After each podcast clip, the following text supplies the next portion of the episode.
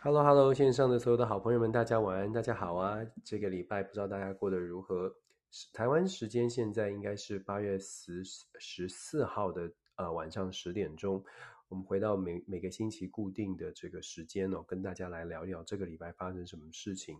每一次在在讨论这个一周新闻回顾的时候啊，常常会发现，就是在礼拜六、礼拜五、礼拜六又会发生一些新的消息。所以之前在准备说，哎，这个礼拜要做一些回顾的时候，就会被新的消息给这个追追赶哦。就像在今天，在台湾的很多的朋友大概看到了，就是呃，美国的联邦参议员呃，Eddie Markey。他又率领了一团国会代表团到台湾来访问，所以这件事情当然它是一个很重要的消息，它会带来什么样的影响呢？我们可以等一下马上第一则消息来跟大家做这个分享。那当然这这件消息因为才刚刚发生，所以它算是一个快评哦，跟我们一呃一个礼拜的这个新闻的沉淀之后的分析会有点点不一样。不过来我们就看跟大家分享一下啊、我我对于这个访问团访问台湾。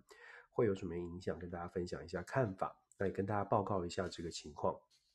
所以第一个消息，我们就从联邦参议院访问团开始。那当然，我们知道最近访问蛮多的，所以 Nancy Pelosi 议长的这个访问团，事实上这个是呃稍微的这个两岸的紧张的局势稍微的降温一些些。因为军事的这个演习稍微的暂停哦，虽然不是完全的停，但是稍微的暂停，稍微降低一些些。那现在又是什么样的冲击呢？这个访问团会有什么样的影响？我们讨到稍呃稍后讨论一下。所以第一则新闻是美国国会访问团的问题。第二个部分会谈一下北韩哦，北韩这个礼拜宣布他们抗议成功了。但是他不只是宣布抗议成功哦，这个场面很感人。如果大家上网去看这新闻消息，还有影片，场面很感人。为什么说感人呢？待会跟大家说。那北韩抗议成功，其实这个是重点之一。但是更令人呃更应该关注的是，他们像是金金宇正的讲话，金宇正的讲话，他带着一些一些一些这个复仇的意味哦，因为他的谈话当中。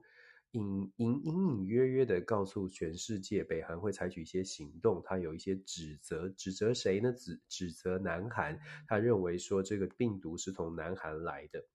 不这个是北南北韩之间的这个冲突紧张，现在看起来是多了一些些，气氛多了一些些。那刚刚台海的情情势才在紧张，现在还不算是完全的没问题。现在朝鲜半岛可能也会出现一些麻烦。既然讲到北韩，我们就稍微带一下南韩。南韩现在国内的状况也不少，尤其是总统的这个尹锡悦上任真的没多久，现在的民调已经到了史上可以说是史上。我我猜，我想应该是在二战之后算是非常非常低的。新新一波的民调，呃，有些民调做出来，它只剩下百分之二十四。那我刚刚还特别请这个线上 宇宙嘉宾很辛苦的帮我们去查一下。我说，呃，他跟当当年的朴槿惠有什么样的差别？我们对比之后，等一下跟大家来报告。那基本上啊，北韩、南韩讲完了，我们来谈一下欧盟哦。欧盟在这个礼拜做对于这个。对俄罗斯的旅客，现在在讨论的问题是要不要禁止俄罗斯的 Visa 到欧盟去旅行。乌克兰的总统泽伦斯基已经呼吁了好多次了，就是我们呃这个欧洲国家不能当成变不成不能在这种战争的时候啊，还让俄罗斯的公民可以到处去旅行，好像跟他们没有关系一样。当然这是泽伦斯基的说法，可是其实欧洲国家有一些支持，有一些反对。那这个问题其实就像我们之前一直在讲的，这个延续下来就是乌俄战争延续下来，因为现在还在持续当中，所以这个持续的冲突就变成了。嗯，你到底要站在哪一边？然后到站在哪一边，对你自己有什么样的影响？现在是到到呃讲到了观光产业。我们之前在讨论的是能源，讨论的是啊食食品哦粮食的危机，现在已经走到了观光产业，那会更进一步的造成什么样的影响？我们待会来说一说。然后我还是会在这个礼拜，还是不免俗的，我个人很喜欢把这个全球政治笔记范围拉得很大，因为我自己都觉得现在这个时代哦，尤其是多级竞争的时代，我们真的不能够忽视过去我们常常忽视的，像是非洲或者是中东地区。所以当然不免俗，我们还是会讲一下非洲。讲什么非洲呢？这个礼拜想跟大家分享的一个重点哦，就是说在非洲有很多的国家其实经济陷入了危机。我们知道现在这个全球的经济有些不景气，但是还没有到经济大萧条。可是很多的专家学者、经济学者都分析说，诶，未来大概经济不会像过去这么的蓬勃。在一般的国家，就是发展相对稳定的国家，美国啦、台湾啦，相我们就相相对来说，我们大概那个耐受度，就是经济不景气的这个耐受度稍微好一些。毕竟我们大家还是可能讲讲得很直白或者很浅白，就是我们还有存款，我们大概生活过得下去。当然有一些比较辛苦。的人还是比较痛、比较难过、难过生活一点，但是大部分以整体国家来说呢，这个经济相对稳定的建设，大概已经有一定基础的国家，大概是还还好一些。可是非洲国家不是哦，非洲国家像我们之前也听啊、常常在谈的斯里兰卡是基本上全国是非常可怕的这个经济的经济的萧条。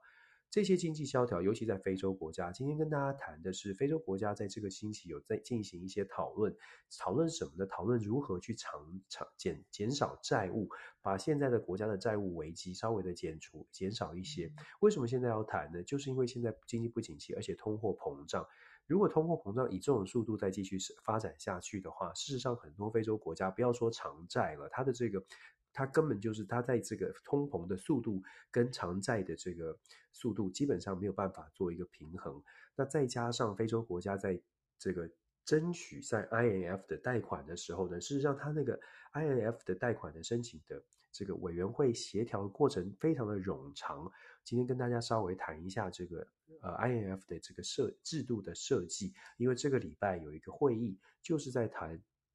怎么样帮助上比亚、非洲的上比亚来进行一个偿债的归还、归还的计划？但是也同时传递出来这个偿债、偿债的机制哦，长期以来这个偿债机制已经出了问题，而且更重要的是，更重要的是，他们在讲说 G20 或者是 IMF 在处处理这个债，目前各国要帮助，包括斯里兰卡在内哦，我们都看到很多。相对贫穷的国家，他们需要帮助。问题是，现在的国际国际的金融体系当中。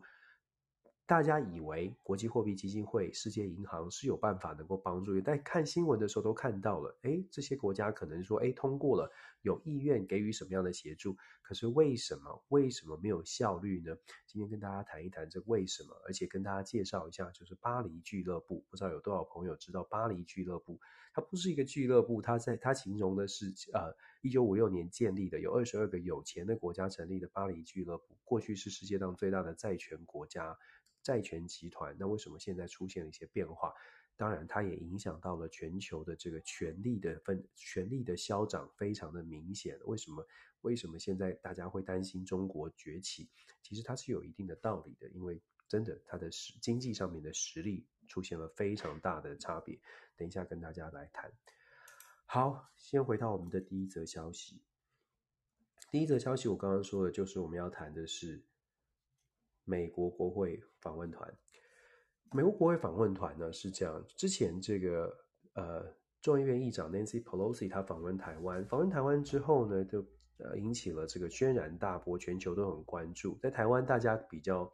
平静的心，大家相对的是非常的冷静，但是在全世界，事实上，我我们不瞒大家说，我们光是在华府，在美国，大概每每一个礼拜不下数十场的各种的研讨会。各种的讨论会讨论未来的美中的局势哦。那美国国会访问团先从这个表面上面的新闻来说，这一次的访问团呢是由美国的联邦的参议员哦，不是众议员哦，联邦参议员是位阶更高的一个一每一个州哦，美国五十个州，每一个州呢有两个参议员，不管大小，这个这个是美国政治制度的设计哦，很特别，不管你大州小州，德州。加州面对的这个什么缅因州这种小州，达科达州人口很少的州都一样，大家是公平的，这跟美国的制度有关。有时间再跟大家慢慢介绍。不过美国的参议员因为一州只有两位，所以可以想象他的这个政治的政治的实力、政治的影响力，事实上是更高一些的。那那这个这次的访问团呢，是由 Eddie 呃 Ed Mark Markey Ed Markey，Markey 马基议员，呃，参议员带队。参议这个呃带领谁呢？带领了众议员，带领了民主党的 Massachusetts 众议员，一个叫做这个呃加勒曼蒂 Gar Garamendi Garamendi，这是这是这个呃马萨马赛诸塞州的，在美东的。然后另外一位呢是鲁文索 Lowenthal 他是在民主党籍的，在众议呃众众议众议员，他是在加州的。然后另外一位呢，Don Beyer 也是呃是也是民主党籍的，在维吉尼亚州。还有一位众议员是在共是共和党籍的美属萨摩亚的共和党籍的众议员。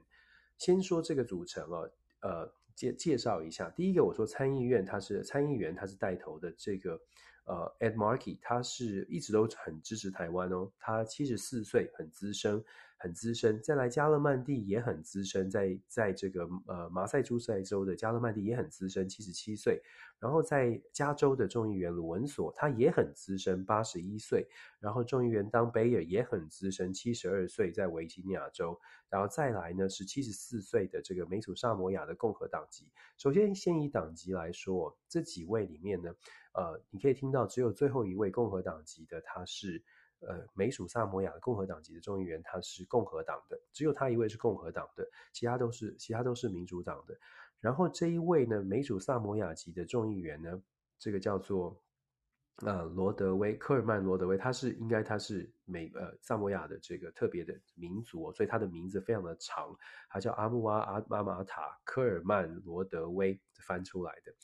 好，不管怎么样，共和党的这位其实是没有投票权的。我在这边跟大家说明，他没有投票权。美属萨摩亚是美属的一个美国的属地，美国的属地它可以有观察员，它也叫做众议员，它叫 delegate，它是代表。这这个这个美属的属地也是选举出来的，但是他到了美国的 D.C. 的国会参与这些会议呢，他是没有投票权的，所以他并不是在四百三十五个众议员的席次当中占有一个席位。所以先跟大家介绍，也就是说，这个访问团里面真的有投票权的呢，全部都是民主党籍的。好，这是第一个，这是背景的介绍。民主党籍的这些议员呢，这个团呢，事实上我刚刚说的，为什么特别讲年龄？因为讲到年龄，就代表说这个团跟当时跟之前这个 Nancy Pelosi 所带来的团不太一样的地方，在于这个团全部都是资深议员。资深议员的意思是说，这些资深议员事实上都对于台湾、对于所谓的两岸事务有相对应的了解。你可以看到这一次为什么是降落之后没有敲锣打鼓，这次降落之后台湾才会收到才知道讯息。事实上，在国会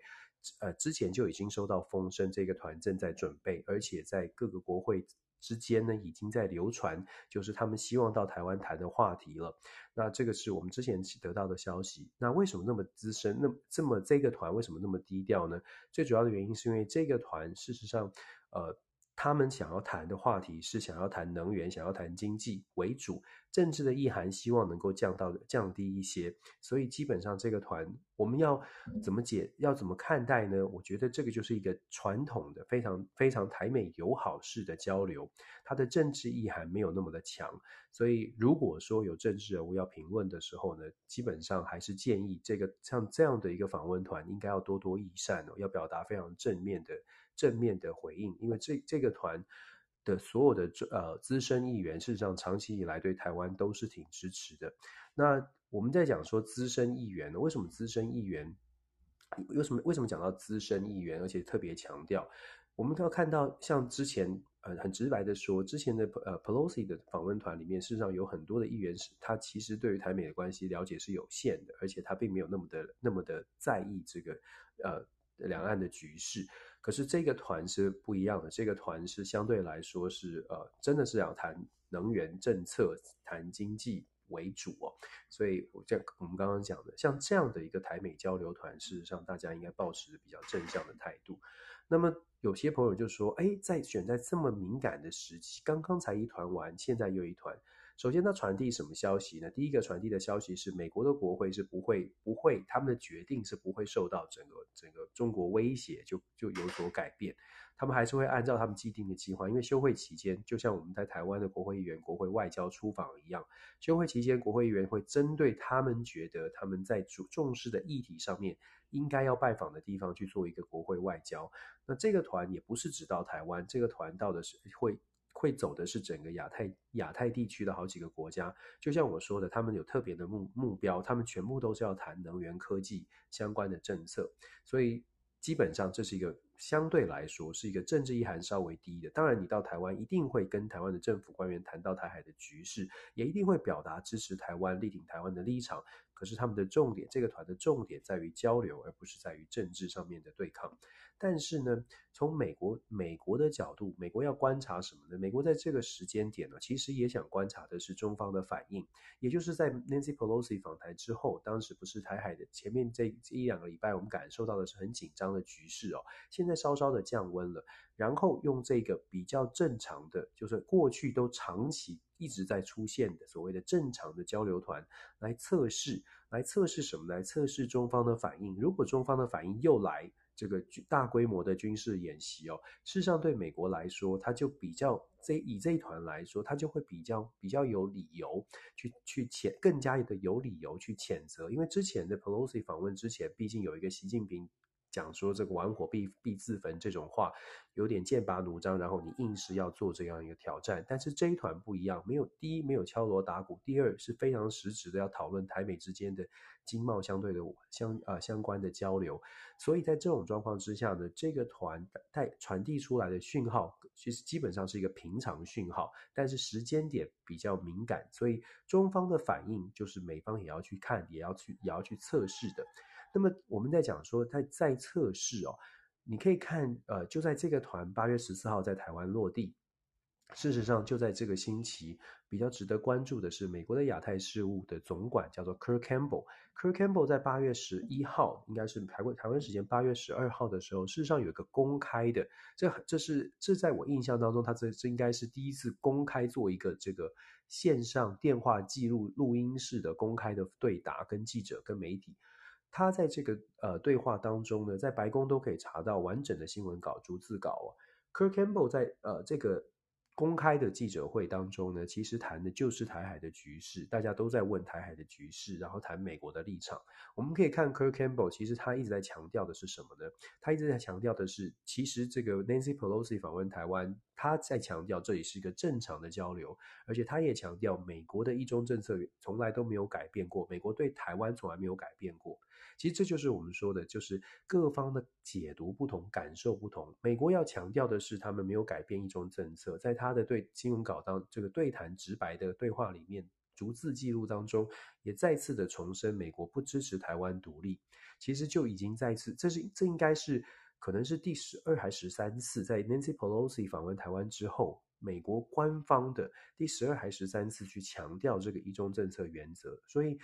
如果你要解读解读美国是不是很强硬？美国它是很强硬，面对美中关系，在支持台湾上它是很强硬。可是它强硬的点就是踩死在一个一中政策原则。如果美国坚持再继续讲一中政策原则，然后中国有太大的，北京当局有太强力的动作，事实上美方就是就说这是。这是会，这是美方很强的一个论述，就是我们没有改变，是你改变。那当然，中国会说不不一样啊。你虽然讲一中原则，但是你讲的是虚的啊。中方现在就认为说，美国是像切香肠似的，这 salami slicing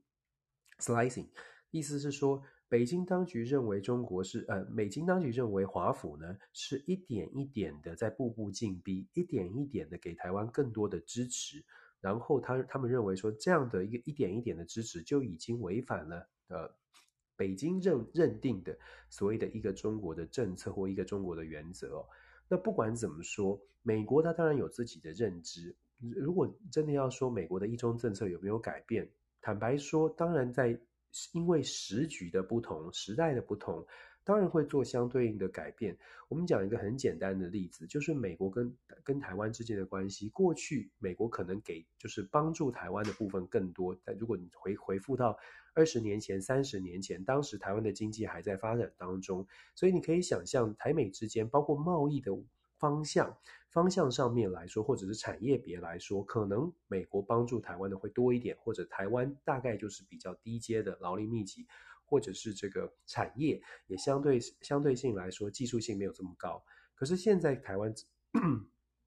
现在的台湾跟当年不一样啊，这相信我，这我相信所有朋友都可以理解。现在台湾跟当年不一样，台湾在半导体产业，光是讲半导体产业好了，台湾在半导体产业上上呃里这个这个项目啊，在全世界扮演的角色已经跟过去大不相同，甚至是在全球扮演一个领先的地位。所以在跟美国的斡旋，甚至美国在考虑要如何来面对台湾，在一中政策上面如何去做一个弹性的应对。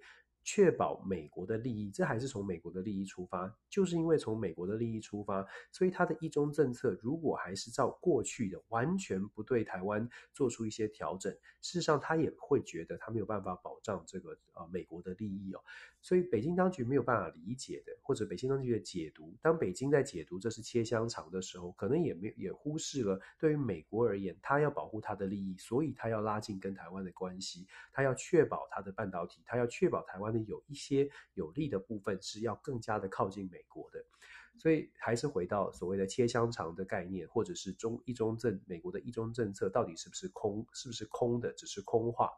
那。中美双方事实上在这个问题上面必须要重新去做思考。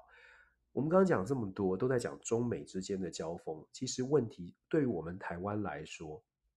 最大的问题是现在在台湾，我们有没有智慧的空间？我一直在讲说，现在在台湾，我们有没有去思考，在他们在上面呢，好像在二楼在那边喊话，我们好像住在一楼。就是在我们家楼上，就在我们家上面发生的。他们在二楼的对话，我们到底有没有办法喊一声说：“哎，你们别吵了。”或者台湾到底有没有有没有办法喊一声，就是就是“哎呦，你们吵到我了，我也有意见哦。”现在的状况是在，台湾真的现在遇到的状况，想象一个这个，就是我刚刚形容这个画面，台湾的麻麻烦之处在于台湾现在没有声音了。我所谓的没有声音，我们大家会说，会看到说，诶，美国国会访问台湾了，美国国会怎么样跟台湾有什么样的交集哦？我们在台湾哦，就是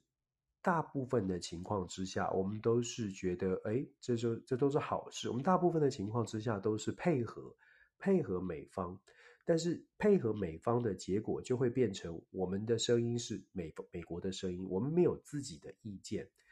这个话也许不是很政治正确，但是我觉得值得大家思考。就是作为一个主权独立的国家，你你其实必须要有自己的意见。包括我们之前一直在跟大家分享的，当你看到美国的晶片法案过关的时候，如果你真心觉得这全然是对台湾好，也许可能要稍微的反思一下。我们一直在强调，就是说，这美国的利益很重要。美国在编呃设计各种的法案的时候，它都是从它的利益出发，它不是从考，它不会去，它不会去考虑，哎，我们应该要兼顾台湾，我们应该要兼顾韩国，我们应该要考虑日本。你们能不能配合？能够配合的，我觉得可以让的，美方会去做一些调整。这个就是我们在讨论。就是说各各国与国之间关系的时候，你一定会遇到大国，你一定会遇到你必须要妥协、必须要让步的地方。但是你要让多少才能够确保？诶，我让的不会太多。我相信朋友们在做生意，或者是大家在各行各业都是有有一定的经验的。你一定也都会遇到需要跟人家斡旋谈判的时候，就想象一下这种场景，你会不会全部的都让掉？你要跟对对方谈生意，人家说要杀你的价，你会第一口就说一口一口答应说好好好，我们是好朋友，所以我一口价给你。也许会有这种时候，但是不会每一次。如果每一次你都是用底价给别人的话，你这个生意是不能做的。所以台湾真的是需要去反思这个问题，就是我们跟美国就算再好。我们也不能够照单全收，这个概念是非常简单明了的。但是我们喊出在讲出这个概念的时候，也许就会有一些朋友从比较政治的角度去想说：“哎呀，会喊这个话，可能你有什么样的政治立场？”不是，先做，我常常说，先做人，先做，先做台湾人，再来做蓝人绿人。这个这个这个点是很重要的，可是我们现在大部分的情况看到新闻是先考虑蓝绿，先考虑你是什么党派的，再来考虑说，哎，我要采取什么样的立场。我希我们其实是蛮希望透过国际新闻的分享哦，有一个不同的面向来给大家思考。我们先做台湾人，先做中华民国国民，先做台湾人，先考虑台湾整体的。整体的利益，再来思考说，好，我们对美国，我们必须让步，没办法，美国很强，美国也很重要，台湾的安全必须要靠美国，这都是现实，这也不用去隐瞒什么。但是面对这个现实，我们至少能不能拿到什么？就是你可以让步，但是你要让步到什么样的地步？我觉得这很重要。也希望大家真的是要跳脱跳脱色彩来思考，因为现在的状况是，嗯，如果我们不说话，对方就会任何人都会觉得那就这样做吧。所以你要怎么说话，就变成要很有技巧，也要大家看到事实。所以，美国这次访问团，我还我我我个人是觉得说，这个是对台湾来说，这是需要去考虑的，就是需要，当然是需要去仔细去谈的。那因为他很，他们很资深哦，所以我觉我会觉得，台湾如果真的考虑到台湾的利益，真的好好的可以利用这一群这个这一这一组人，当然其中有包括即将退休的，像是加州的这个 law 啊 lawen so 这个议员呢，他八十一岁，他其实已经宣布要退休了，所以这一次。嗯，这一次就真的是他的最后的这个毕业旅行了。他一月三号，今年已经不选了，所以他是确定要退休。当然，这些美国的国会议员呢，他们退休之后，他们还是会在产业界做顾问呢，还是会有影响力。但这就是我所说的，如果我们真的去了解每一个人的背景，国会议员的背景的时候，我们有你要怎么解读？有人就会解读说：“哎呀，他们是为了他们赚钱，他们为了他们的自己的利益，谁不是呢？”我扪心自问，谁不会在所有做决策、做行动的时候想一想，这个对我有没有好处？如果完全没有好处的话，是不会有这个动机的。当然，有的人好处是觉得国为国家好，他有这个国家好的为国家利益。有的人是这种非常理想性的个个性，但是在政治圈打滚这么多年哦，大部分的政治人物一定都有他自己的盘算。我们不是阴谋论，也不是特意要去去说什么。我觉得这是非常正常的人性。从这种人性的角度出发，如果你能理解的话，其实台湾应该要顺水，就是顺势而为。所谓的顺势而为，就是他既然他要谈经济，那我们就来谈经济；他既然想要谈贸易合作，我们就来谈贸易合作。不要想说啊，这是美国国会议员，所以我们就全部答应。应该反过来想说，好，加州你需要什么，我们的产业可以相对应配合什么。透过它，反而是把我们的产业推出去。透过它，可能就往马赛诸塞州推。透过这些人，他们想要带回选区的东西，政治人物要的就是连任，要的就是选票，要的就是要的就是支持。这个无关人品好坏，这不需要这种解读，就是解读就是非常现实的角度来看，我们只是能不能抓住这个现实的考量，然后思考，站在我们台湾的利益去想说，好，我知道你要这个，那我我要什么？我可以把我们的，譬如说我们的精密工业，譬如说我们在哪一个哪一个县市有一个有一个中小企业，它可能就是在加州很适合发展的。这些国会议员都有极佳极佳的 connection。其实我常常在觉，我常常在想，台湾有这么多，过去有这么这么多厉害的，大家线上听的朋友们，这么大家都很有生意头脑。可是面对美国，我们的生意头脑就不见了。我我真的这种感觉，就是大家都这么有生意头脑，大家都这么会去，就说，哎，你的你的需求，我的需求，我们在我们在台湾看到了好多的中小企业，大家在做生意都非常非常的灵活。但是遇到了美国，我们的灵活度就就就就就不见了，就有一点没有拿出我们的强强项来。我们的文创，诶，到加州会不会有机会在美国也掀起一股台流呢？在美国现在 Netflix 有韩流，有没有办法掀掀起台流？有没有办法掀起什么什么样的事情？我我真心觉得。这个是台湾要去好好思考，但是思考的第一步，先要退回来是，我们跟美国的关系，就是不需要，真的不需要照单全收，怎么样能够双赢？怎么样能够双赢？在每一次的访问当中，怎么样做到双赢？美国的国会议员，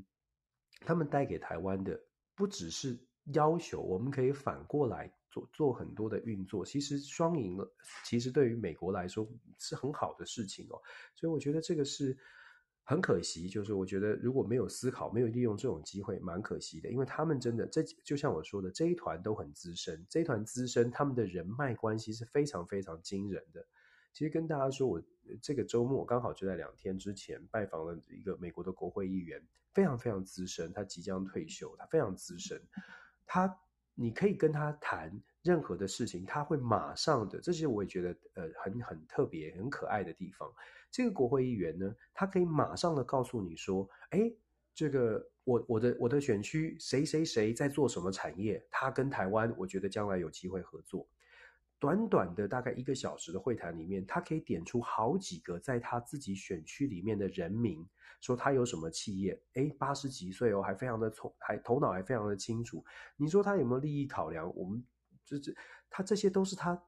五十年从政生涯累积出来的人脉，他五十年在选区里面对于选区的了解。我的哪一区，我的哪一个郡有什么产业？诶，他们也许你们可以谈一谈，就跟台湾谈一谈。这个就是你知道美国之后，你的你真的知美，而不是只是单纯的亲美，只是单纯的想说啊，我们想要做好朋友，一个一个 hug，一个握手，我们要跳脱出这种表面的握手跟 hug，我们要进一步的去了解，你真的去知道说，既然这么好的关系，你怎么不好好运用呢？好吧，这个可能是我这个说太多了，但是我看到国会访问团哦，我我我比较担心的是，反正又是政治口水，就吵吵一吵，吵说哎呀支持不支持啊，然后都都是都是这个出卖利益啊，我觉得应该要换换换个换个角度想哦，如果你真的觉得对台湾想要帮助台湾的话，赶紧的利用他们，利用这些人，我说利用，我用这个字利用哦，真的，你很少有机会。你你来美国，你了解美国的国会议员之后，你就会很惊人的发现，这些人真的都很有一套。他也许对于世界的了解有限，可是他对他的选区是非常非常精准的掌握的。这真的是美国民美国民主一个很大的很有特色的一个地方，因为美国是选举要花很多钱，你没有办法掌握企国选区内的企业家，你没有办法掌握选区内的做什么产业，你根本不可能选上。所以在美国，如果有这种七十岁的。这种资深的，那真的是资源呐、啊。他一个人等于是比你手机的电话簿所可以接触到的人可能还多、所以这些是非常重要的资源。只是台湾有没有去掌握这个资源，这个是嗯，看到国会访问团哦，有感而发吧，跟大家做这个分享。不过还是啦，回到新闻本体哦，回到新闻本体，就说。这个新闻就像我们说的，我们现在接下来后续要观察的是中方的反应。美国在大的角度上、大的战略上要观察的是中方的反应。那 Kirk Campbell 呢？其实我、哦、刚刚讲 Kirk Campbell 就插题了。你看我太激动，讲讲要好想好希望台湾这个生意往外扩。事实上，Kirk Campbell 他的他的论述就是说，一个中国不变，然后不支持台独，这些都没有改变过，只是中方认为这是切切香肠。那美方呢，在实际上要怎么运作呢？大家就问说，那接下来跟台湾的关系，Kirk Campbell 讲到两个重点，值得大家思考的是，第一个重点是他讲到了台美台美的贸商贸地图，商贸地图，他讲说这个。近近期内就会看到台美的商贸地图。什么是商贸地图？路径图？什么是路径图？其实美国就像这个，就是呃，大家做生意或者是在学校里面都会设定一个 time timeline 就是如果说美国有谈到说贸易代表处、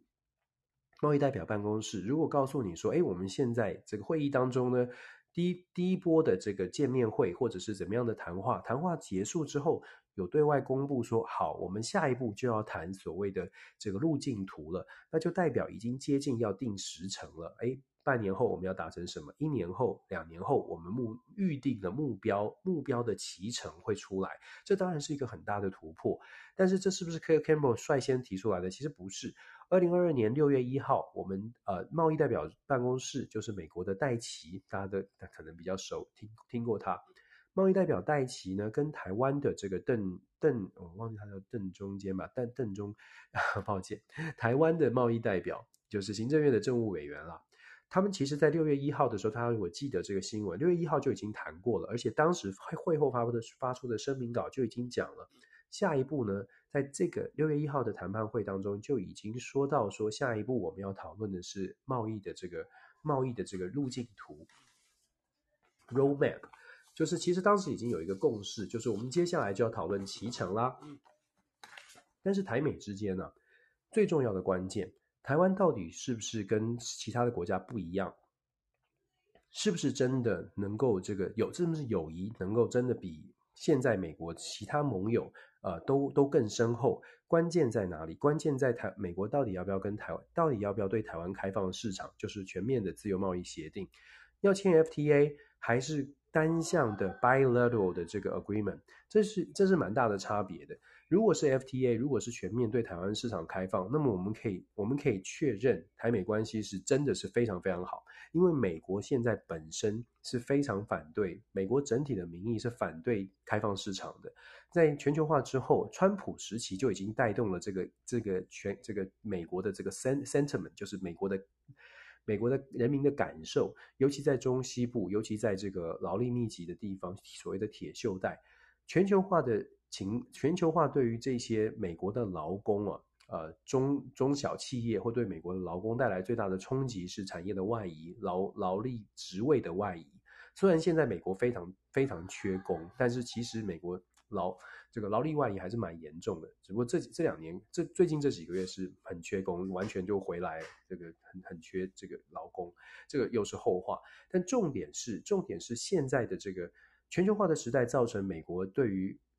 所谓的市场开放是抱持着非常非常保守的态度，这个不管你是共和党还是民主党，你不你都不敢力推。你如果告诉共和党或民主党的任何人说，哎，我们来推让台湾可以打进台湾的市，来打打进美国的市场，这是要非常大力的去强调的。那这个大力不仅仅是要从经济的角度或贸易的角度，就算是有利的。你还得，你还是得加上一些政治上面的政治正确，就是现在的，譬如说台美之间台海的紧张，我们必须要守护台湾，要确保晶片产业链等等等等等，你要有这种论述。那现在确实气气氛上面是适合的哦，就是整个的台海的局势被美国的至少在华府是有很多的讨论，所以我们刚刚在讲说，为什么我们说要一直在强调说，怎么样用有智慧的方式，真的把。亲美变成落实，变成实际实质上面的这个呃台美友好换到台台湾的利益，我觉得这个时候是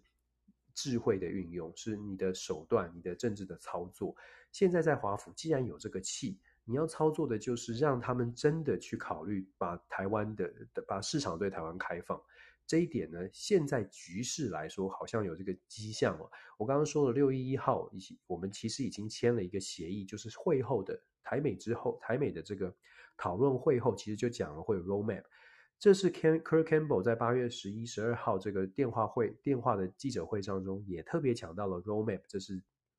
这是一个讯号，这个讯号就是接下来真的台美之间非常有可能朝向贸易的合作上面再再有下一步的动作。只不过我们就像我说的，要看的是签的是 FTA 开放的市场有什么有多大，有没有什么限制。再者呢，就是对于所谓的单向的，如果不是 FTA，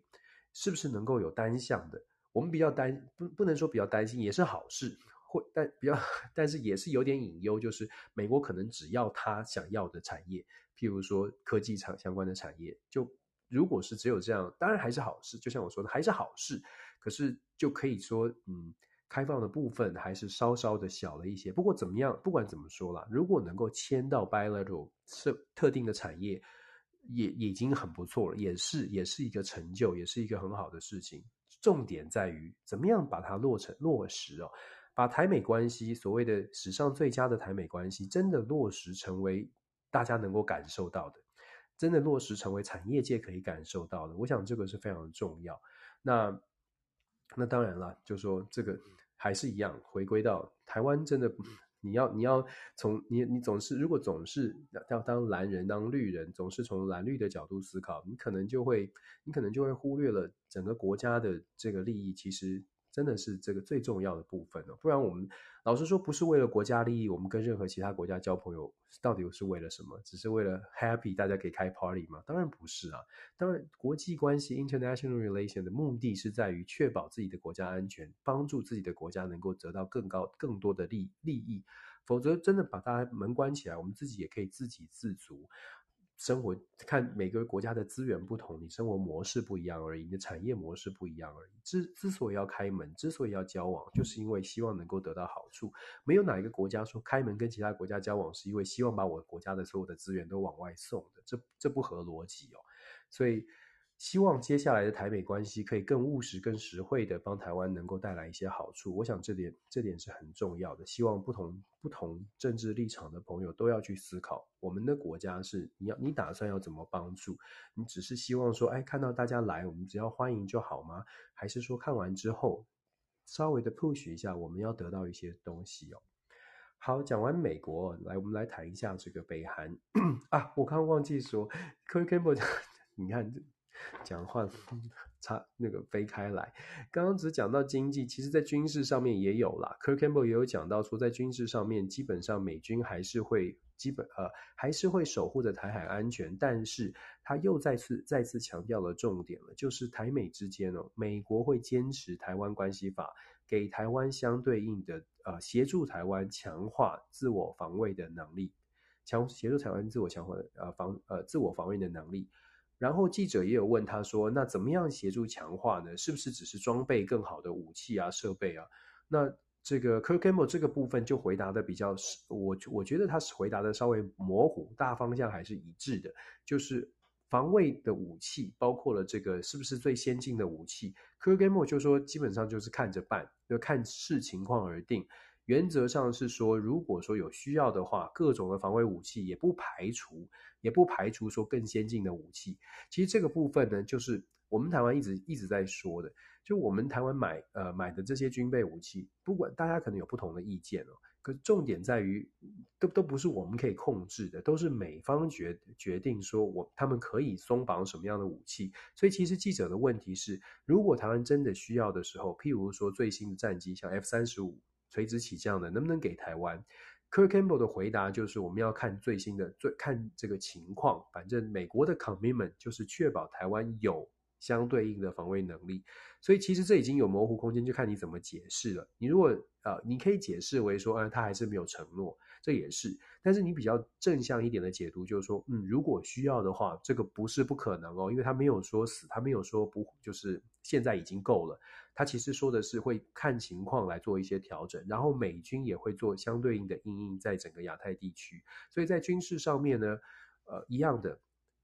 我们谨慎的看待。乐观，但是谨慎，不要太斩钉截铁的。我们会看到，可能大家有一些政治立场，就会告诉你说：“你看，你看，美国就是没承诺。”或“你看，你看，其实美国就已经承诺了。”真没有，真不是。呃，当然了，这也是我的角度，大家可以自己判断。抱歉，我也不应该说这个，我不该说的这么斩钉截铁。但是我想跟大家说的是，如果你你看 Kurt Campbell，就像我说的，我们正反两面都看。正面的解读就是 Kurt Campbell 没有把话说死，反面的解读就是他也没有承诺。一一杯半杯水哦，你站在什么角度看到不一样？你会觉得它有半杯，或者你会觉得只剩半杯？你是哪一种想想法呢？没关系，只要你觉得，只要心中想的是帮守护好我们台湾的安全就好。所以我真的觉得，有时候看关于美国的论述，然后看蓝绿，看不同不同的说法，我都觉得很累。我所谓的我所谓的很累是。一般的民众啊，真的别听这些政治人物讲讲这些了，真的真的别别听这个这个政治人物讲这些。Koba 说买武器不买不买足够后勤零件哦，这真的是这个就是内行内行人在讲的话了。但是呢，这个有的时候呢就是这样，就是说你会我们会点出，我们会看到一些问题，那怎么怎么怎么传递出来，会让大家不会有不会有这种你是不是在唱衰啊？你是不是在你你是不是为什么都挑这些小毛病？可是真的去了了解之后，那或者说如果朋友们都愿意真的去了解之后，你真的会看到蛮多问题的。我们这样说吧，就说你真的会看到一些问题，而且你真的思考之后，就像 Koba 说的，其实这这个买武器不买足够的零件，这是这是真实这几年都发生的事情。但是怎么表达呢？朋友们可能会说啊，Denis 老师，你看你你的你的立场就是这样，你看到这个你在挑这个鸡蛋里挑骨头，已经有武器啦，怎么怎么不好呢？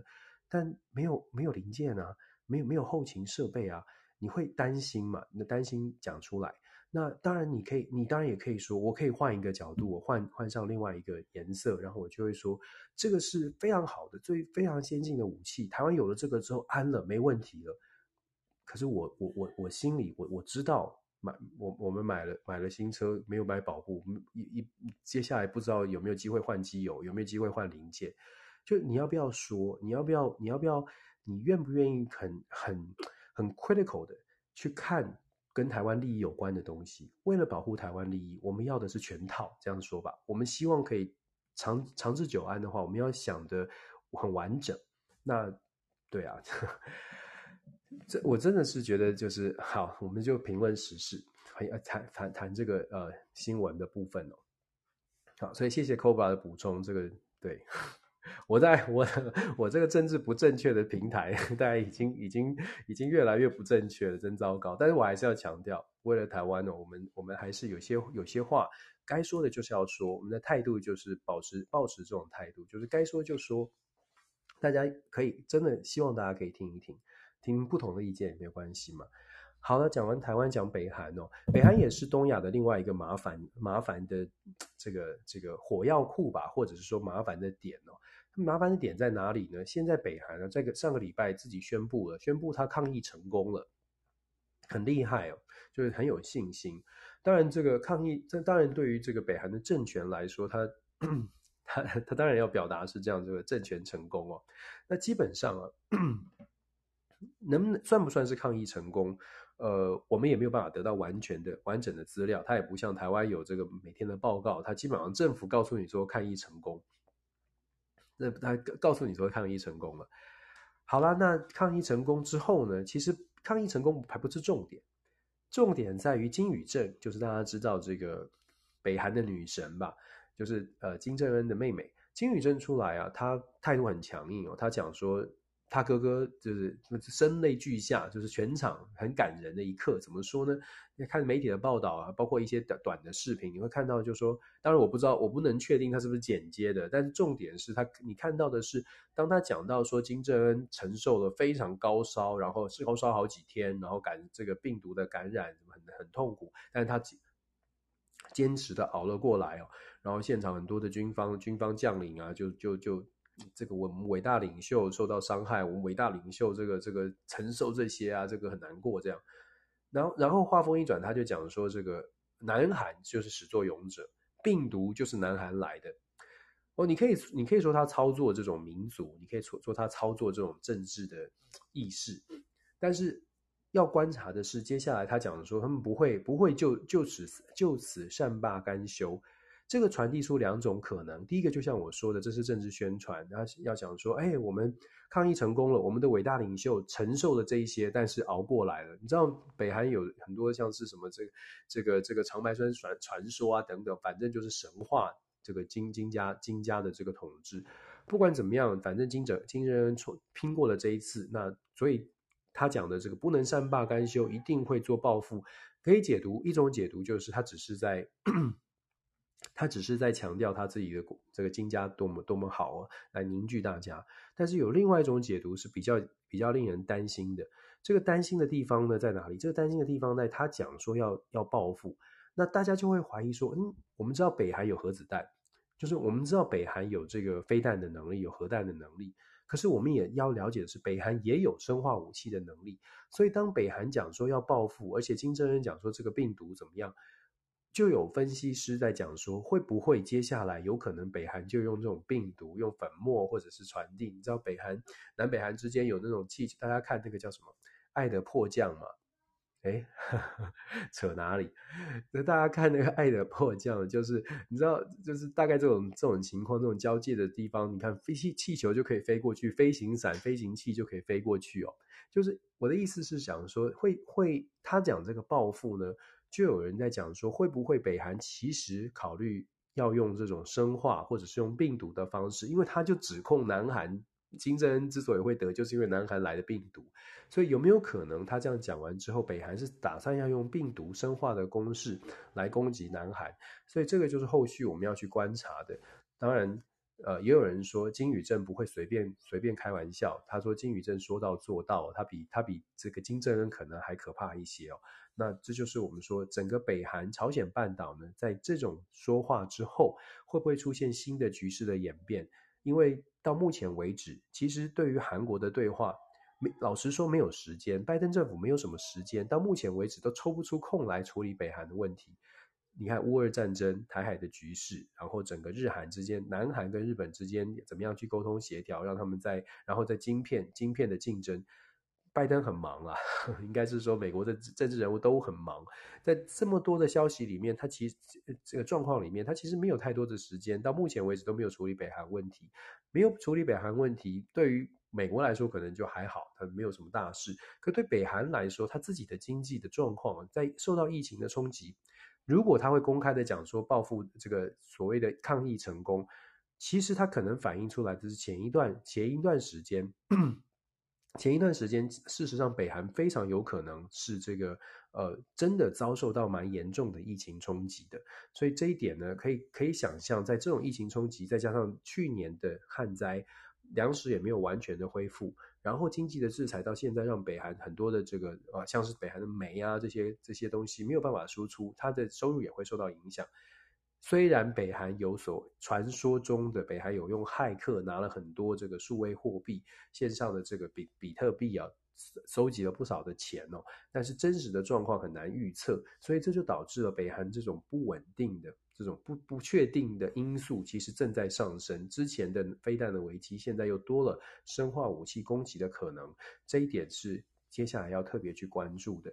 然后我们就必须讲到说，北韩为什么现在大家会觉得更更紧张呢？除了北韩自己的声声明之外，另外一个因素就外在来的刺激因素。如果你说美国的不不减少，不愿意跟北韩谈，或者是不移除所谓的经济制裁是一个外在因素的话。更大的刺激因素在于，现在的南韩的总统尹锡悦对北韩的态度是非常强硬的。从选举过程当中就是，那当选之后是更加的强硬，而且是强调要跟美国紧密的合作来做，比如说美韩军演啦，来确保北韩是没有力量、没有办法跟南韩来做抗争的。所以现在的状况是这样，就是南韩它基本上现在对于北韩很非常强势，可是尹锡悦要用用尹锡悦的强势必须来自于民众的支持。但是南韩最新的公布的民调，尹锡悦的这个民调呢，下跌到我们看到最新的民调，现在都是二字头，就百分之二十几。哦，我刚刚说了，请这个宇宙虾米帮我们去查哦。那他看到的，他查到的消息告诉我们是朴槿惠，当时大家记得朴槿惠是因为贪，就是这个所谓的这个叫做亲信门事件，呃，闺蜜们或亲信门事件，小孩子。读书的问题哦，所以引爆出很大的不满，很大的民怨，导致朴槿惠被弹劾下台。在朴槿惠爆发事件之前，他虽然支持度也不高，但是一路以来他都在百分之三十几以上，就是这个水准线以上。百分之三十大概是民主国家这个后领导人呃勉强勉强，因为三分之一嘛，你考虑三分之一的支持，然后三分之一可能是敌对阵营，然后中间选民，所以。通常来说，百分之三十的呃 approval rating 大概就是大概就是政权稳定的一个基线了。你降到百分之三十以下，代表的是到基本上你看到的都是民怨，你只剩下最基本最基本的盘了。这个最基本最基本的盘，在考虑南韩的这个特殊的区域政治，这最基本的盘呢，在在南韩非常有可能，它大部分的力集中支持力量都在传统的保守的保守的地区。也就是除出了保守区域之后之外，尹锡悦非常有可能在韩国的境内大部分的地方都是不讨喜的政治人物。那这种状况就会让尹锡悦其实在执政上面遇到很大的麻烦。我们之前跟大家说过，南韩现在的状况是朝小野大，也就是在国会当中这个。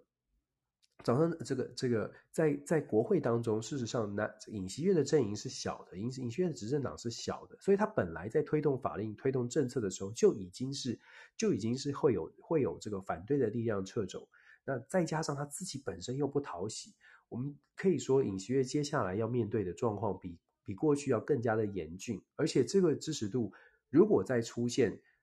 你看他之前的一些人事命任命的问题，再出现韩国的他现在呃政府官员里面出现什么舞弊啊弊端的话，我不敢呃，我我们必须说，尹锡悦会不能不能够顺利的做完任期，其实也是有隐忧的。虽然我这样讲有点有点太太太早哦，因为他才刚刚上任，但是刚刚上任就只有百分之二十几的支持度。如果没有一个反转的机会的话，事实上尹锡悦我真的呃我真的会认为尹锡悦。要能够完整的做完他的任期，呃，大概也是要跌跌撞撞，就不要再有大的弊案了。这尤其是尹锡悦自己本身不能出大的纰漏，如果他出了大的纰漏，那就会出现很大的问题了，真的是很大的问题了。所以基本上现在韩国的局势哦，就是呃，南韩的民主，南韩的局势稍微的有点有一点这个政政府有一点难以做事。然后今天这个礼拜呢，又有另外一个跟跟南韩的政局有关的新闻，就是三星的总裁。大家如果看新闻的话，大家也看到了，三星的总裁，三星的总裁叫做这个李在镕。李在镕这个礼拜的新闻是什么呢？他获得特赦了。三星电子的这个副会长兼实际的控控制人，我们就说他的总裁好吧，就是总总领吧。我们都知道李在镕，他尤其关关注韩国呃新闻的朋友，大概都会都知道李在镕，他很帅啊。来美国，我记得他好像也是哈佛大学的，非常帅气哦。然后也是这个真的是韩剧里面的这个企业第二代，而且是就很受欢迎的。但是很受欢迎，他的他当然就也会有两面，就是说。韩国他特赦了李在镕，原因是因为韩国现在非常需要。那我们先说李在镕，事实上他得到特赦，他之前是因为他在这个贿赂卷入贿赂前总统朴槿惠的案件的时候入狱，这个卷入进去，他累计他累计做十八个月，其实他被判了好像被判了五这个。呃，五年吧，就是五年是不得在三星工作。本来的判决是这样，但他他他这个做了十八个月之后呢，在去年八月假释，跟选举其实也有一些关联。去年八月假释之后，现在就是特赦，特赦就是特赦之后，他就可以正更是这个站到台面上来帮助三星继续这个推动这个对外的贸易啊。三星现在力这个影响力也很大。那当然你要看你从什么角度来看这件事情。你如果支持，因为韩国是南韩的说法呢，政府的说法是，司法部的说法是，现在韩国需要像李在镕这种商业领袖，不只是他，还有乐天的新东兵哦，也是负责人，也是呃被特赦了。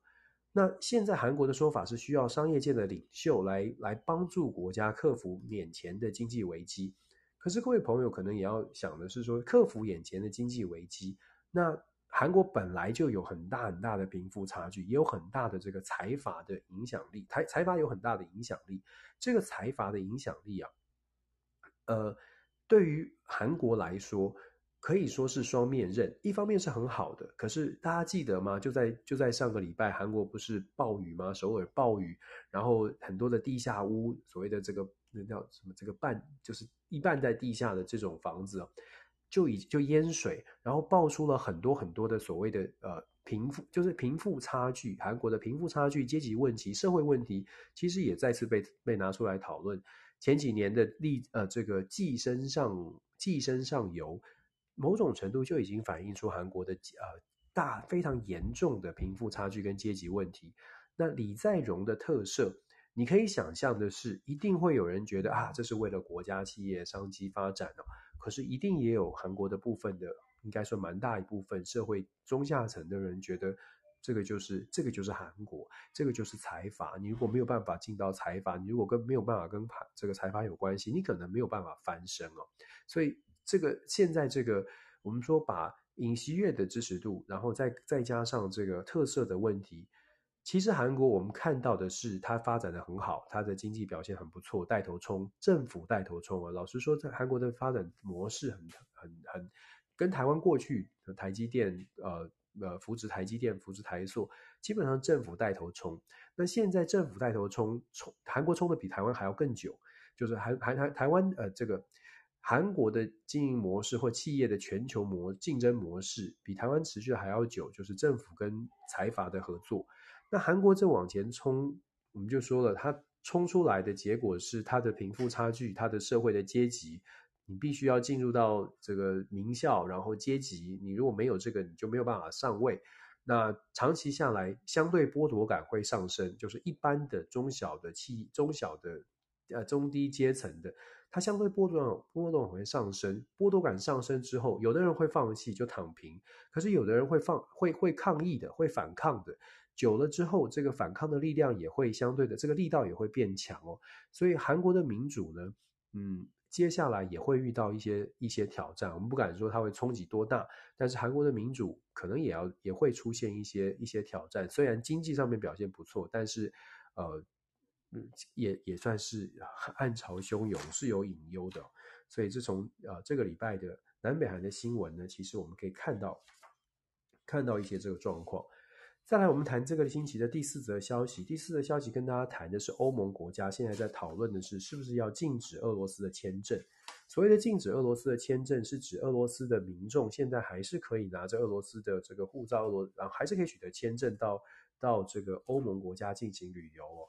那当然，不管他是旅游还是从事商商务工作啦。那泽伦斯基呢？我们说过，俄罗斯的呃乌克兰的泽伦斯基一直都在抗议，就说你们现在还在。你们怎么可以还跟他们做做来往呢？你们不能够让我们必须要更强势的来面对这个俄罗斯，呃，所以应该不只是普丁或者是边的人，我们应该要全面的禁发俄罗斯的这个呃 visa，就让呃泽伦斯基讲的比较比较比较强一些。他说欧盟国家不能变成俄罗斯有钱人的超市。不能够好像变成这个超市，然后百货公司，反正想来就来，还是跟没事一样，想来就来。一定要去强势的说阻阻止俄罗斯的人民可以到欧盟来来呃交流，或者是进进到欧盟。只有这样子才能够真的让俄罗斯会比较大的、比较比较严格的、也比较严重的感受。但是这样的提议，就如同我们所说，乌俄战争发呃已经发展到现在很久的时间了。对各国其实已经造成了不小的冲击，不要说难民的问题了，还有包括了能源的问题，这是很严重的。粮食的问题，有些国家，欧盟二十七个国家有一些有遇到一些状况，主要当然是非洲了，但部分是受到影响的粮食的这个价格。然后这个我们刚刚说能源价格上涨的非常非常的明显。那再者呢，观光如果现在观光如果现在这个交流要完全的终止，有一些国家它受到的冲击就会更大。我们看到，呃，欧盟国家当然包括现在轮值主席捷克最新的消息是，他们也支持支持说，哎，那我们就拒发签证。可像德国，德国就跳出来说，他们不觉得这是一个好的主意哦。那有一些国家就是反对，有一些国家支持。这已经不是第一次，就是对于俄罗斯到底应该怎么处置，大家在意见上面出现分歧。乌俄战争打得越久。呃，大家预期的，一开始我们都说经济制裁，然后欧盟国家大家要团结，都在呼吁团结团结。可是团结团结跟自己的国家利益如果有冲突的时候，一开始可以撑一阵子。我常常喜欢，我常常说，很多事情都可以忍耐一阵子，可以撑一阵子，但是没办法撑一辈子。这个时间拉得越长，每一个国家的冲击，它会加倍的，它加倍的这个感受。你一开始，你可能一个月能源价格涨涨五块，第二个月涨八块，第三个月涨十块，可能你上涨的速度在变慢，但是它是越来越涨的。这个越来越涨的这个趋势会让大家在生活上面，你荷包就必须紧缩，因为你的你的所得没有涨得这么快。那时间久了，有一些人当然会觉得没有差，譬如说他真的很有钱的，譬如说他的经济条件没有问题的，他本来就觉得，哎，反正。反正我们要发展绿能，也是要也是要多多花一点电费，也花也是要多花一点能源的价格。他可能觉得没有差，然后在政治的立场上面，就会当然就更加强势的会去支持乌克兰。但是不是所有的人都是如此的。法国、德国为什么相对来保相相对来说，面对乌克兰的各种的要求，他们一直以来都是谨慎的。虽然立场上面当然支持乌克兰，可是，在做法上面为什么如此的谨慎？因为在国家的利益上，他们没有办法做到的事情，他们不能乱给承诺，他们没有办法说我们完全截断，他们没有办法说我们我们现在就不跟俄俄罗斯的所有人做做生意。如果真的要怪的话，就怪全球化的时代。二过去二十年，冷战结束之后，已经开始慢慢的交流，慢慢的沟通，慢慢的开始经济上面、商业上面、贸易上面的往来是往上不断的不不断的增加，累积了二十年的交流。你现在要大家打回原形，不是不行，你要用透过说服的，或者是透过慢慢慢慢减少，慢慢的让大家觉得，哎，没有俄罗斯好像可以接受。你这个需要时间。在让俄大家脱离俄罗斯跟乌乌跟乌克兰可以撑的时间是不是完全的 match？乌克兰可以撑两年，但你就代表着你给欧洲国家两年的时间，慢慢的减少对俄罗斯的依赖也好，或者跟俄罗斯的交流也罢，你要有这样的时间。现在是六个月，这六个月呢，是不是让欧盟国家其实有在有在努力？但是你要让欧盟国家完全完全这个。完全脱离，完全说我就我我现在就可以截断，很多国家还是做不到的。所以当这个话题点出来说要完全禁止俄罗斯的人，俄罗斯的人到欧洲旅行，你就可以看到再一次的挑起另外一个另外一个争争议点。之前的争议点是每个国家都要减少百分之十五的能源使用，当时已经是争议了。当时我们就讲说，这个争议呢会让二十七个国家就算同意，它也是勉为其难的同意，而且它是同意了之后怎么落实，还有能落实多久都是问题。现在再丢一个新的，说哎，那你所有的观光客、所有的来往都不要，商务旅游全如果真的要做绝，商务旅游都不要，那就是完全切断跟俄罗斯的来往。很就像我说的，每一个国家它的连结一定不一样的，连结的深浅不一样。当时呃一个月之前的百降低百分之十五趴的能源使用，我们之前说过，比较半开玩笑的说要两天洗一次澡啦，洗重点部位啦。好，大家共体时间在这个话题上面，大家有共识哈，就勉强接受。那现在再进一步到观光，那观光如果观光这个部分切截断了对俄罗斯的这个发放对俄罗斯的签证。如果俄罗斯还没倒呢？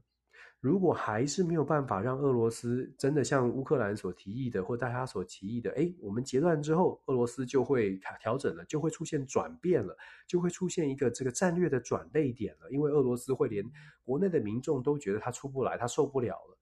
假设真的是这样哦，那首我们就说，光如果是假设俄罗斯的人出不了欧洲，他就会受不了，或者他就会觉得他就真的有感了。那我觉得第一个问题，大家可能会想到的是，他不去不不去欧洲，他可以去，他可以去新加坡啊，他他还是可以出，他可以到到亚洲啊。这个世界不是只有这二十七个国家，他可能还有其他的地方可以去。如果真的要做投资的话，俄罗斯跟非洲的关系也非常的好，现在正在积极的拉拢非洲国家。所以如果说这种论述啊，就是二十七个国家禁止欧洲的国家，呃，欧禁禁止俄罗斯的人民到欧洲国家。泽伦斯基可能要更加的努力，努力什么呢？努力要全世界所有的国家都不欢迎俄罗斯人，全世界所有的国家都不能让俄罗斯去做生意或交流。那如果泽伦斯基真的可以做到这样的话，或许那个效果会更加的明显。但是我觉得大家真的从理智的想，就会发现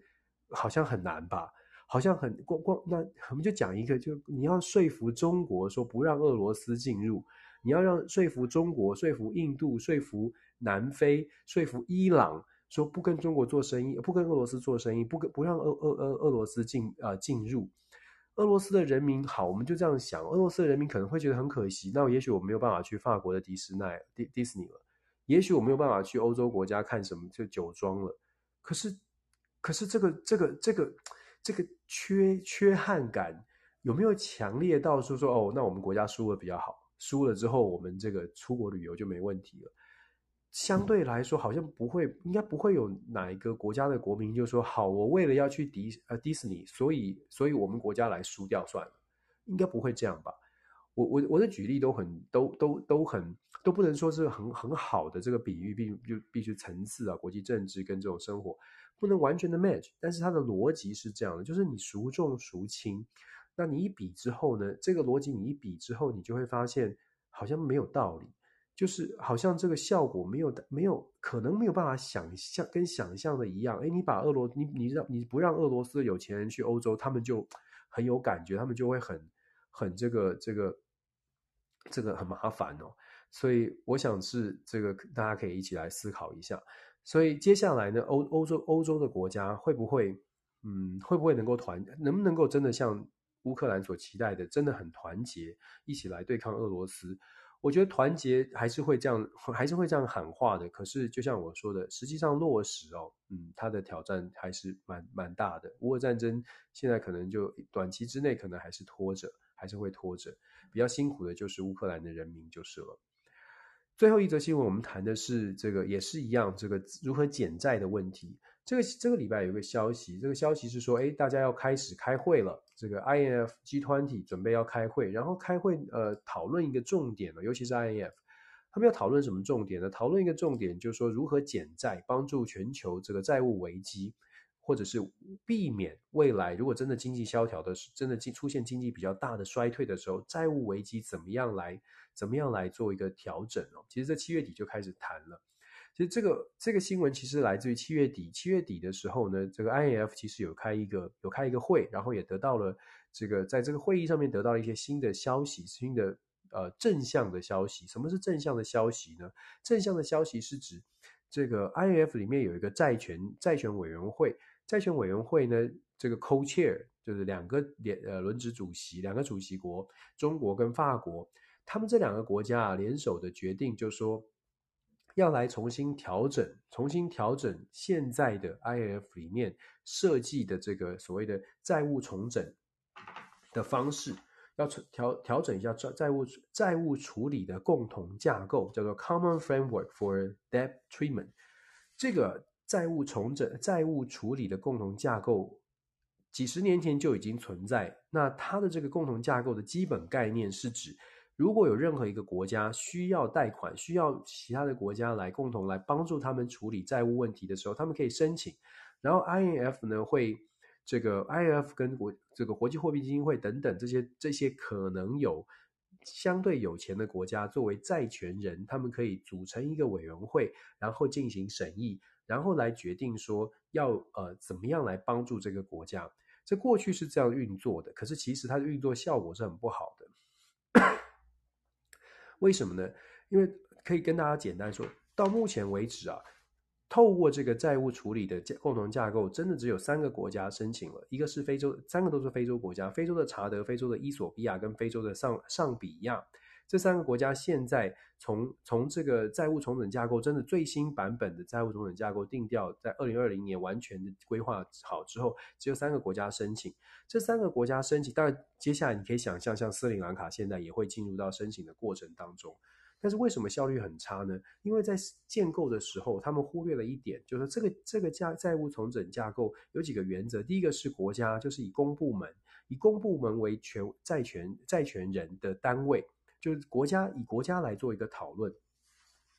那只有国家会遇到一个问题是，其实各国现在很多的债务，他们发行的公债。买的不只是国家，有私人啊，有企业啊，所以如果你的债权人设定就是以国家为单位的话，你就很难处理公司部门之间，你怎么跟你怎么跟你怎么跟微软协调，你怎么跟比尔盖茨基金会协调？如果他们有有做这个假设，他们有哪买哪一个国家发行的债券，你要怎么去协调？因为债权人不是只有国家，那这是第一个现在这个设计里面一个很大的问题。那再来呢，也是一个国际上面常常见的问题。就是我刚刚讲的，查德、伊索比亚跟尚比亚，老实说，这三个国家对非洲国家来说可能重要，可是大部分的世这个世界的媒体焦点、镁光灯焦点，恐怕不会在他们身上。也就是这些国家，他们很需要、很需要帮助，但是在乎他们的人很少。所以，这个经济的架构，就是帮助重整债务的这种架构呢，这虽然存在了，可是因为申请的国家都没有真的让大家觉得，哎。这个这个好像特别的重要，我这样说没有贬损的意思，只是这是非常现实的部分。查德、上比亚、伊索比亚都很重要，都遇到了很严重的经济危机。接下来的斯里兰卡也是如此。可是这些国家它能不能引起国际的重视呢？目前看起来很难。没有国际重视，就变成大家在处理上面就会放得很慢。伊朗核协议，我们常常讲的伊朗核协议，伊朗核协议都处理了这么这么久啊，那你就想说，这些国家想要申请说，哎，这个申请申请这个债务债债债务债务处理，那要这么多个国家一起来形成委员会，你你要如何的？你没有国际上面的这个呃这个声量，或者是国际上面的关注，大家处理起来，其实它的优先顺序可能就不会排得很前面。所以这种就这是一个很大的问题哦。然后就像我们刚刚讲的，因为再加上这个公司部门的设计，私部门其实现在在债债权的部分也提高提高很多。所以现在的这个架构呢，这个礼拜这个新闻出来之后，很多的讨论就是如果有关注这个部分，他的讨论就是，呃，如果没有办法处理单公部门私部门的协调，就是债债权的协调，如果没有办法让大家去关注这个话题。接下来我们会全球一起面对面对的事情是，不止这三个国家，会有更多的这种债务危机爆发在各地。当你债务危机爆发的时候，想当然，我接下来会出现的是政治的骚动、政局的不稳，然后再接下来可能就会出现，嗯，我们知道政局不稳，像像非洲国家、中东地区，诶，可能这个恐怖组织就会出现了。恐怖组织出现，过去为什么九一一等等的事情哦，就是对全球都会发生一些影响。那当然，你可以说，哎呀，这个太久了，我们人只能想接接下来半年，甚至是三个月的事，没有办法想这么这么远。可是现在我们就已经看到了危机哦。如果真的没有任何人去关注的话，呃，好像好像也也是哪里怪怪的。尤其是我们要看的是更大的局。所以叫更大的局是，你现在看到的这个债务重整。我刚刚讲到了一个重点，其实是现在的中国跟我们说为什么是中国跟法国口切。其实中国在这个部分呢，北京当局在这个部分，在所谓的债务重整，在全球的债权这个部分，事实上这几年他们发展的非常非常的惊人。过去有一个有一个组织叫做巴黎俱乐部，有些关注国际金融的朋友大概一定知道巴黎俱乐部。巴黎俱乐部是一九五六年建立的一个一个概念。这个概念呢，其实当时是为了解决阿根廷的债务危机，所以凑集了几呃好几个国家哦在巴黎召开一个会议，也是做一个债务重整的一个一个一个呃一个机制。那当时帮助巴黎帮助阿根廷解决了这个债务危机，就是在巴黎召开的会议。那在巴黎后来这个巴黎俱乐部呢，总共累积了二十二个国家，但是呢是七十将近七十年前二十二个相对有钱的国家一起来组织一个债权人的集团。债权人的小组，可是大家可以想象的是，一九五六年的当时，中国有没有能力成为债权人？没有。但是现在呢，不一样。现在中国绝对是呃很重要很重要，绝对不可能摆脱它的。中当时的巴黎俱乐部没有中国，现在中国是全球最大的债债权人。根据统计，我今天早上特别确认了一下数字。根据统计呢，从二零零六到二零二二年呢。中国在全球的债权里，债权占所占的比例，过去真的是巴黎巴黎俱乐部的二十二个国家，他们站在全站在全球债务里面的比例是最多的。但是呢，现在的中国是远远超过的。二零零六到二零二二年，它不断的上升。现在最新的数字，中国在全球单一国家，中国在全球的债权数呃数字超过一千亿美金，超过一千亿美金。二十二个国家总和，也就是巴黎俱乐部，包括了美国、英国、法国啊，俄、德、法、美、日、澳、意、英了这个概念了，八国联军的概念，把这些国家通通加起来，二十二个国家目前在全球的债权总数是六百亿美金。这个这个大家可以想象一下，就是当你的这个债权，当你一个国家拥有这么大的债权的时候呢，你在我们刚刚讲的这个新闻，INF。世界世界世界银行 I F，任何的全球的这个金融组织没有办法做到债务重整，没有办法有效率的处理债务。这个时候，你再看看现在呃中国大陆这个北京当局他提出来的，不管你觉得他是打肿脸充胖子也好，或者是你觉得他的钱哪里来，或者他都不管不管国内的经济发展一直对对外砸钱，这个怎么评论都可以。但是数字现现现非常现实的事情是。非洲国家，他在讨论要如何，譬如说斯里兰卡，非洲国家，他在讨论说要从哪里得到帮助的时候，他看的是这个国家是不是一个这个形象很好的国家，还是他看的是他这个国家会不会拿钱出来？这个国家是不是真的把钱送到我家里来？当然，你可以说糖衣毒药，你可以说这是一个这个这个这个呃这个 trip，就是就是一个陷阱。是啊。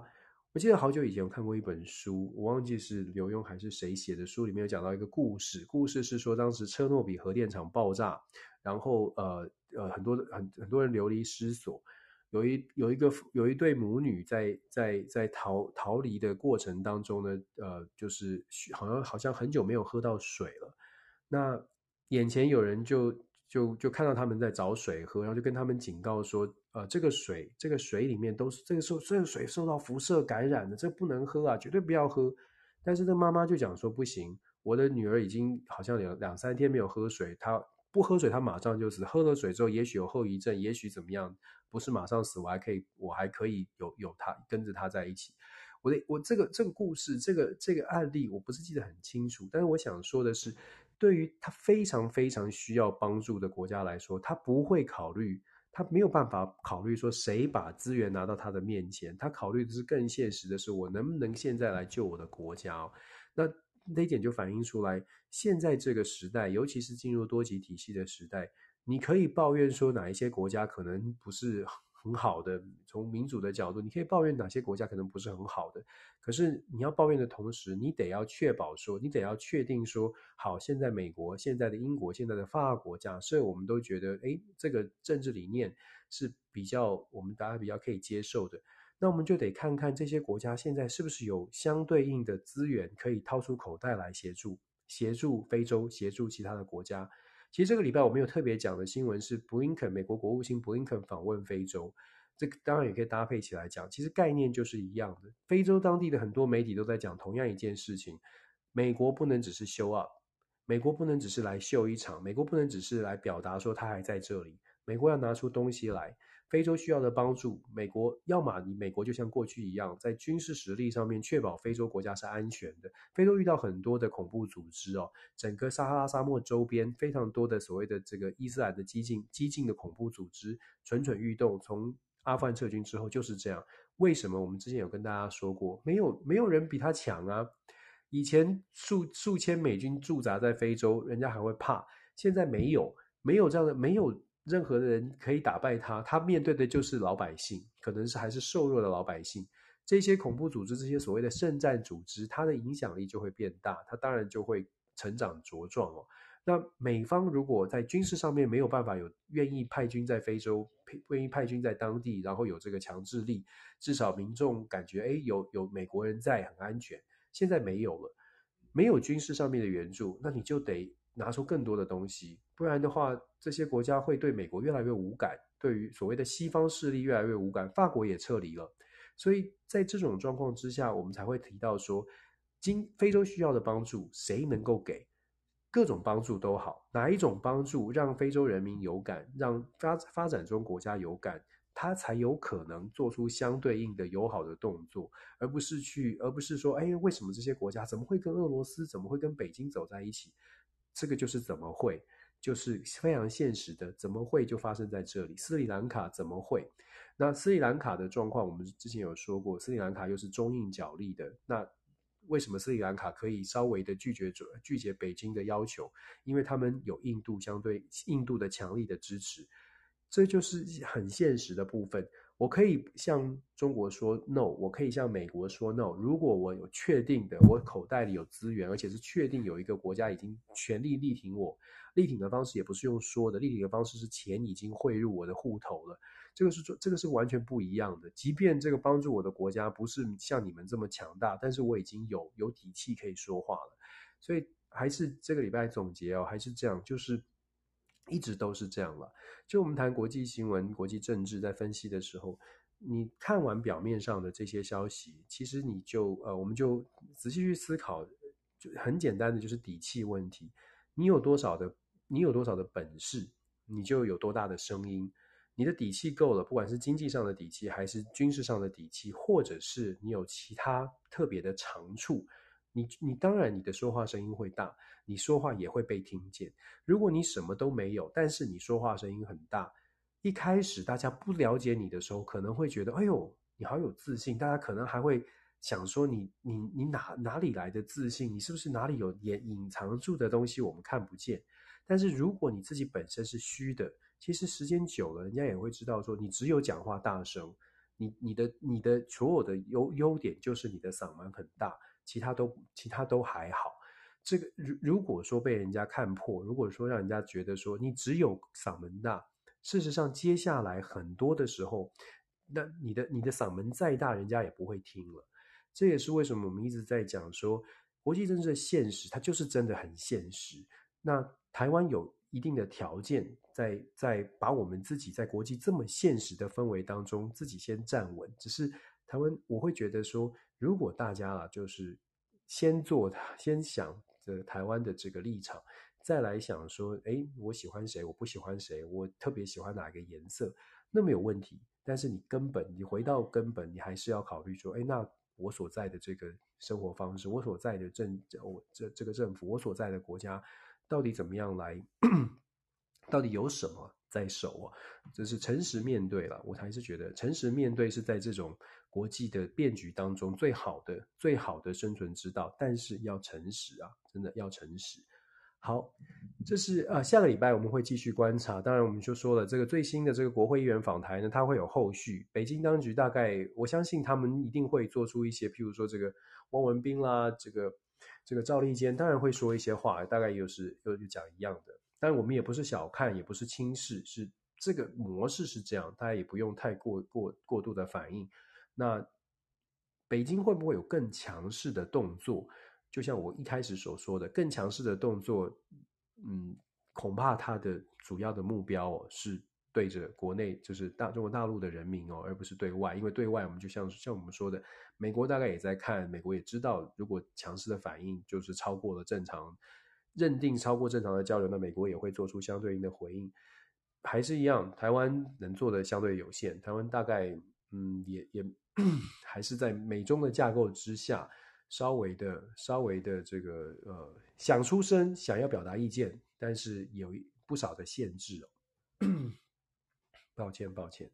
会有不少的限制。不过我们还是一样的冷静来看待，理智的来呃分析分享国际上面发生的事情。所以下个礼拜我们继续观察这些这个重点，然后在下在下个礼拜，距离英国的这个首相的选举也会更加的接近。到时候可能民调会更加的清楚一些，可以跟大家再做进一步的分呃分析跟分享。那一样的，每个星期都祝福大家很顺利平安，然后我们冷静的面对这一切。台湾的选举也越来越接近，你会看到很多很多的政治口水。当你看烦的时候呢，想一想台湾的国际的处境哦，想一想我们在我们在我们可能面对的问题远远超过谁跟谁，谁说了什么，谁说了什么。那然后我们再自己做出冷静的判断，我觉得这个对台湾来说倒是挺重要的。谢谢大家，谢谢大家每个星期天晚上的陪伴。那也很祝福我们所有的朋友一切都顺利，下个星期生活、工作、身体都一切平安、健康、顺利。OK，好了，那大家继续关注我们电子全球政治笔记。晚安喽，拜拜，拜拜。